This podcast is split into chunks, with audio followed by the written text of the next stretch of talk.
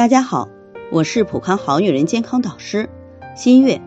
今年春节大家都过了一个超长的假期，相信也是很多夫妻在一起相处时间最长的了。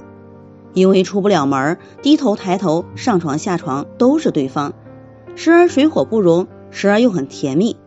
陶女士就是这样，吵吵闹闹在家宅了二十多天，虽然也有吵架的时候，但大多数时间夫妻还是很和谐的。但是本来月初就该来的月经，已经超过一个多星期了，还没有来。说因为有些积蓄，也没有什么经济方面的压力。那要说焦虑吧，也只是偶尔有，大部分时间心情还是不错的。之前月经也都挺正常的。经过询问，最后才知道陶女士在春节放假期的十天内，竟然服用了两次紧急避孕药。而她之所以月经出现推迟，也正是这个原因所导致的。目前市场上常用的紧急避孕药主要是单纯的孕激素制剂，而且是非处方药物，不用拿医生的处方就能够购买到。这类紧急避孕药的效果是比较好，成功率也高，很多人会选择它。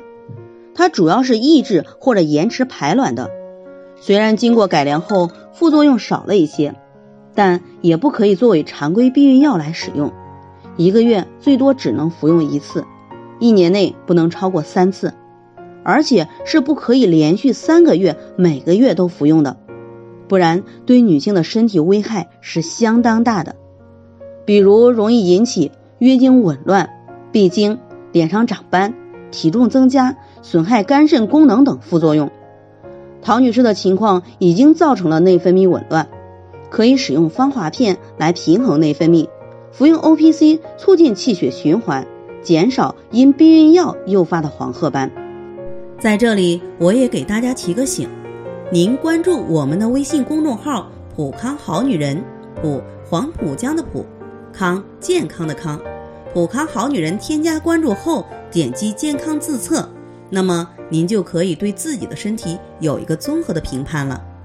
健康老师会针对您的情况做一个系统的分析，然后给您指导意见。